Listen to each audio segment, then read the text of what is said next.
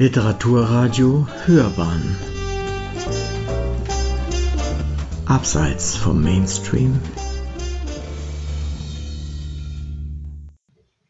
Liebe Zuhörerinnen und Zuhörer, lieber Markus, erneut beglückst du uns mit einem historischen Werk. Und wieder geht es um eine Person, die dem breiten Publikum eher unbekannt sein dürfte. Heute sprechen wir über Wilhelm Wasmus, auch bekannt als der deutsche Lawrence oder Wasmus of Persia. Wilhelm Wasmus, ehemaliger deutscher Konsul in Persien, ist in der Tat eine in Vergessenheit geratene historische Figur. Hendrik Kröttrup hat jedoch 2013 ein gründlich recherchiertes Buch zu dieser interessanten Person vorgelegt. Dieses biografische Werk wollen wir heute besprechen. Die Bezeichnung der deutsche Lawrence verdankt Wasmus übrigens der britischen Geschichtsschreibung. Dort war und ist er ungleich bekannter als bei uns. Bereits im Jahr 1936 erschien das Buch Wasmus The German Lawrence von Christopher Sykes und 2008 setzte ihm der englische Autor Robert Ryan in seinem Roman Empire of Sand ein literarisches Denkmal. Warum interessiert man sich auf der Insel in Großbritannien für einen deutschen Konsul, der vor 90 Jahren verstarb und hierzulande kennt ihn fast niemand? Und warum gibt es diese Verbindung mit Thomas D. Lawrence, alias Lawrence of Arabia? Eine berechtigte Frage. Wilhelm Wasmus organisierte während des Ersten Weltkrieges in Persien einen Guerillakrieg gegen die britische Besatzungsmacht. Er unterhielt beste Verbindungen zu den Stammesführern. Er gilt als Vorkämpfer der persischen Unabhängigkeit und genießt im Iran bis heute höchstes Ansehen. Auf britischen Militärkarten dieser Zeit sieht man den gesamten südpersischen Raum schraffiert und mit dem Namen in Großbuchstaben Wasmus gekennzeichnet. Er sorgte mit seinen Kämpfern und Sabotageakten dafür, dass die Engländer alle Hände voll zu tun hatten. Und daher ergibt sich jetzt die Verbindung zu Lawrence von Arabien, automatisch quasi. Grundsätzlich schon. Allerdings sollte man mit derartigen Vergleichen vorsichtig sein. Thomas D. Lawrence ist eine historisch überschätzte und mythisch überhöhte Figur. Bei ihm wie bei Wilhelm Wasmus setzte in der Nachkriegszeit eine ausgedehnte Legendenbildung ein. Tatsächlich waren beide jedoch nur auf Nebenkriegsschauplätzen des Ersten Weltkrieges tätig. Und so exotisch und interessant ihr Wirken auch anmutet, muss doch festgestellt werden, dass Wasmus und Lawrence keinen kriegsentscheidenden Einfluss auf das Geschehen hatten. Erzähl uns doch jetzt vom Leben von Wilhelm Wasmus. Wilhelm Wasmus wurde 1880 in Ohlendorf, das ist heute ein Stadtteil von Salzgitter, geboren. Seine Eltern waren sogenannte Freibauern. Schon früh zeigte sich seine Begeisterung für fremde Länder und ein außergewöhnliches Talent für Sprachen. Parallel zu seinem Jurastudium erlernte Wasmus orientalische Sprachen und trat in den konsularischen Dienst des kaiserlichen Deutschland ein. Dieser führte ihn nach Madagaskar, Persien, Ostafrika und nach Kairo. Und dort in Kairo wurde er dann auch vom Ausbruch des Ersten Weltkrieges überrascht und trat den Rückweg nach Berlin an. Und es schien ja zunächst, dass es sich nur um einen innereuropäischen Konflikt handelt. Und dann erst zeichnete sich ja ab, dass die Auseinandersetzung nie gekannte globale Ausmaße annehmen sollte. Großbritannien und Frankreich besaßen gewaltige Kolonialreiche. Es entsprach dem deutschen Interesse, den Krieg dorthin zu tragen. Dies galt besonders für Indien und den Suezkanal, die beiden verwundbarsten Stellen des britischen Empire. Geostrategisch befand sich das Kaiserreich in einer kontinentalen Zwangsjacke und damit in einer ungünstigen Lage. Mit dem Kriegseintritt des Osmanischen Reiches 1914 auf deutscher Seite ergaben sich jedoch neue Möglichkeiten.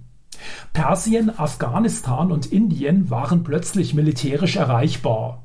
Die Türkei jahrzehntelang als kranker Mann am Bosporus verspottet, erwies sich als überraschend starker Gegner. Sie brachte den Alliierten in Gallipoli und Mesopotamien empfindliche Niederlagen bei, sehr zur Freude der Deutschen. Und dann fand im September 1914 in der Berliner Wilhelmstraße eine ganz besondere Konferenz statt. Der renommierte Archäologe und Orientexperte Max von Oppenheim, den Namen kennt man ja, stellte seinen Revolutionierungsplan für Afghanistan und Persien vor. Und unter den Anwesenden dort war auch Wilhelm Wasmus. Eine Gesandtschaft der Mittelmächte, die sogenannte Niedermeyer-Hentig-Expedition, sollte den Emir von Afghanistan, Habibullah Khan, aufsuchen und zum Einmarsch ins britisch besetzte Indien bewegen. Dieser ehrgeizige Plan wurde sogleich in die Tat umgesetzt und eine bunt zusammengewürfelte Truppe traf wenig später in Konstantinopel ein, wo es jedoch schon bald zu Streit und Kompetenzgerangel kam. Wasmus nahm dies zum Anlass, sich mit Billigung Berlins von der Expedition abzusetzen und seinen eigenen Weg zu gehen. Von nun an war er für Persien allein zuständig. Ich darf ihn zitieren. Endlich habe ich ein Ziel vor Augen, deshalb habe ich mich auch nie so wohl gefühlt wie jetzt. Persien, dieses uralte Kulturland, das er so liebte, befand sich in einer verzweifelten Situation. England und Russland hatten sich im Süden und Norden riesige Einflusszonen gesichert. Persien war faktisch zur Kolonie verkommen, doch jetzt schien sich die Gelegenheit zu bieten, die Fremdherrschaft abzuschütteln. Und was unternahm dann Wasmus in Persien konkret? Zunächst schien er vom Pech verfolgt zu sein. Mit knapper Not entkam er bei seiner Ankunft einem britischen Hinterhalt.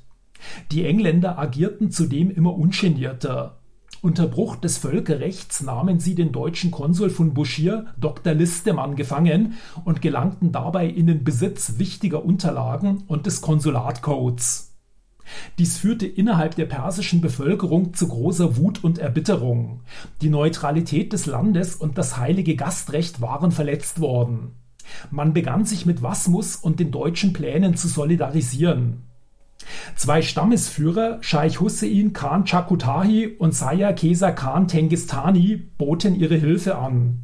Unter Wasmus Leitung begann ein zäher Kleinkrieg gegen englische Einrichtungen und Patrouillen. Später sollte dieser Aufstand in der Provinz Tengistan zu einem der Gründungsmythen der Unabhängigkeit Persiens werden. Am 10.11.1915 gelang mit der Gefangennahme des britischen Konsuls von Shiraz, Sir William O'Connor, ein Meisterstück. Wasmus konnte endlich Rache für die Entführung Dr. Listemanns nehmen. Und die Briten haben das einfach so hingenommen. Schließlich besaßen sie eine gigantische Flotten- und Truppenüberlegenheit, denke ich oder dachte ich immer. Das war in der Tat so. Es war für sie, die Briten, natürlich mehr als peinlich, dass ein ehemaliger deutscher Konsul im Bund mit einheimischen Freischärlern ihnen fortwährend auf der Nase herumtanzte. Ganz Südpersien drohte in den Aufstand abzugleiten. Hinter allem stand wie ein Gespenst der Name Wasmus. 1916 betrat jedoch der Brigadegeneral Sir Percy Sykes den Schauplatz des Geschehens. Er war ein sehr erfahrener Offizier, erstmals sah sich Wasmus mit einem ebenbürtigen Gegner konfrontiert.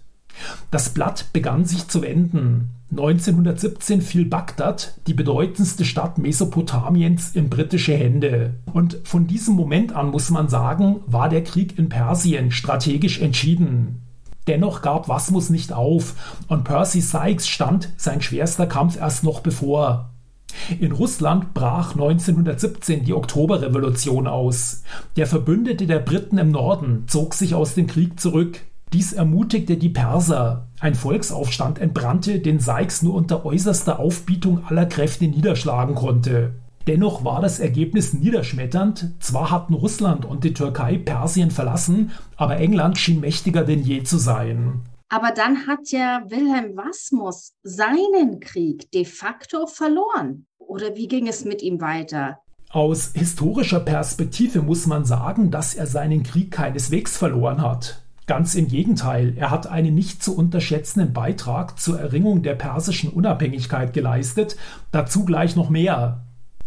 Allerdings musste sich Wasmus mit der deprimierenden Erkenntnis abfinden, dass Deutschland den Krieg verloren hatte und das traf ihn tief. Am 28.11.1918 erhielt er die Nachricht vom Waffenstillstand und begab sich über Teheran in britischen Gewahrsam. Am 20.09.1919 betrat er erstmalig nach fünf Jahren wieder deutschen Boden. In Persien ereignete sich in den kommenden Jahren jedoch Erstaunliches.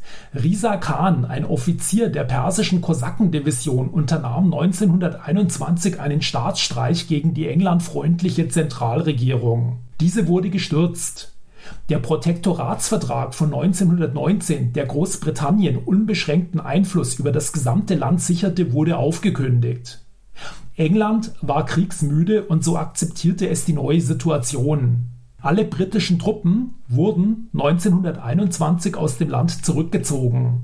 Persien, das bald Iran heißen sollte, hatte seine volle Selbstständigkeit erlangt. Dann hatte ja die Geschichte so gesehen doch noch ein Happy End. Für Persien schon, für was muss leider nur mit Abstrichen.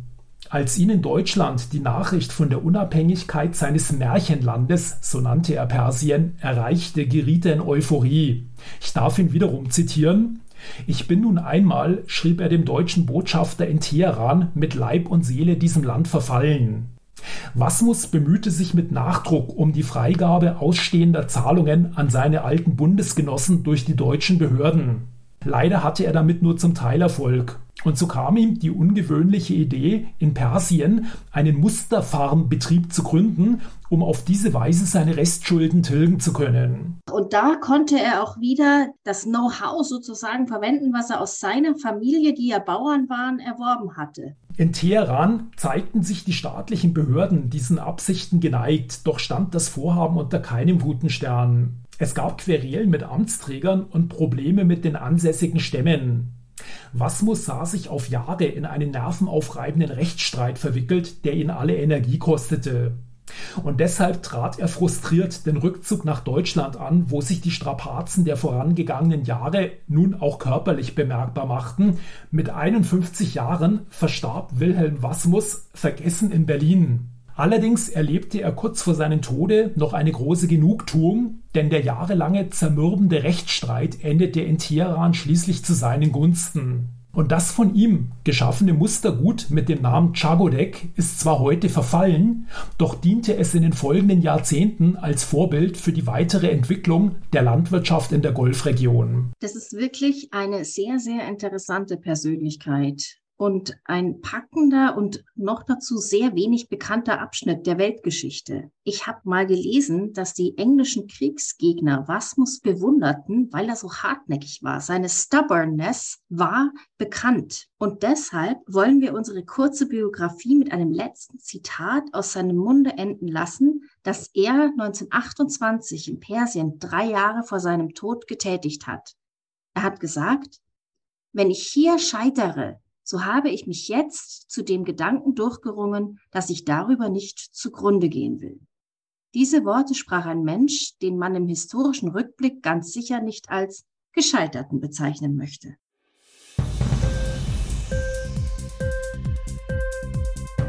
Hat dir die Sendung gefallen? Literatur pur, ja, das sind wir. Natürlich auch als Podcast. Hier kannst du unsere Podcasts hören. Enkel, Spotify, Apple Podcast, iTunes, Google Podcasts, radio.de und viele andere mehr.